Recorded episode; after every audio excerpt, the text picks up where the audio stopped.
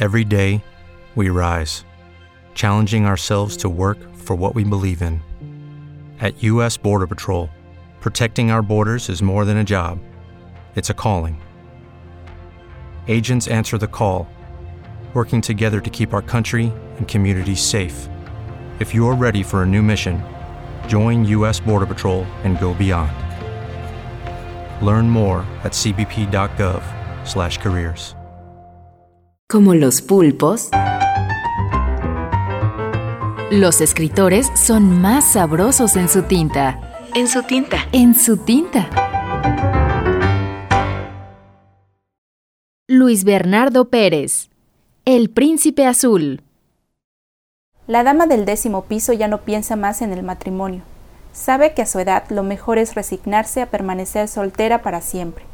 No obstante, todavía sueña con su príncipe azul, y en ocasiones, mientras toma su té en medio de gatos somnolientos y carpetitas bordadas, se pregunta cuál sería el aspecto de éste y por qué nunca apareció.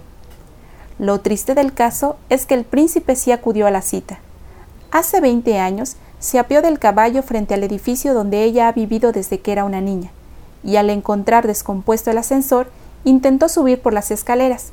Desgraciadamente la pesada armadura y la fatiga producida por el largo viaje le impidieron llegar. En el séptimo piso se desmayó a causa del agotamiento.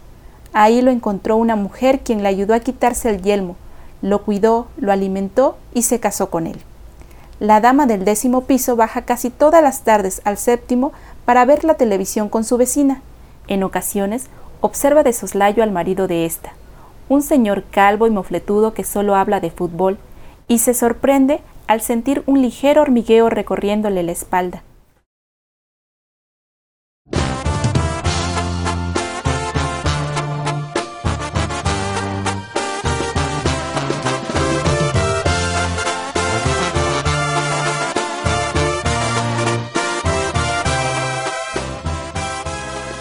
Este relato de Luis Bernardo Pérez apareció publicado en la revista El Cuento en diciembre de 1996. En la lectura, Iris Santos.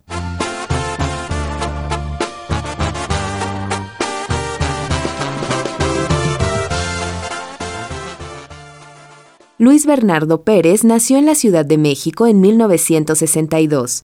Es autor del libro de cuentos Fin de Fiesta, publicado por Times Editores, donde explora las posibilidades del género conocido como ficción súbita o minificción.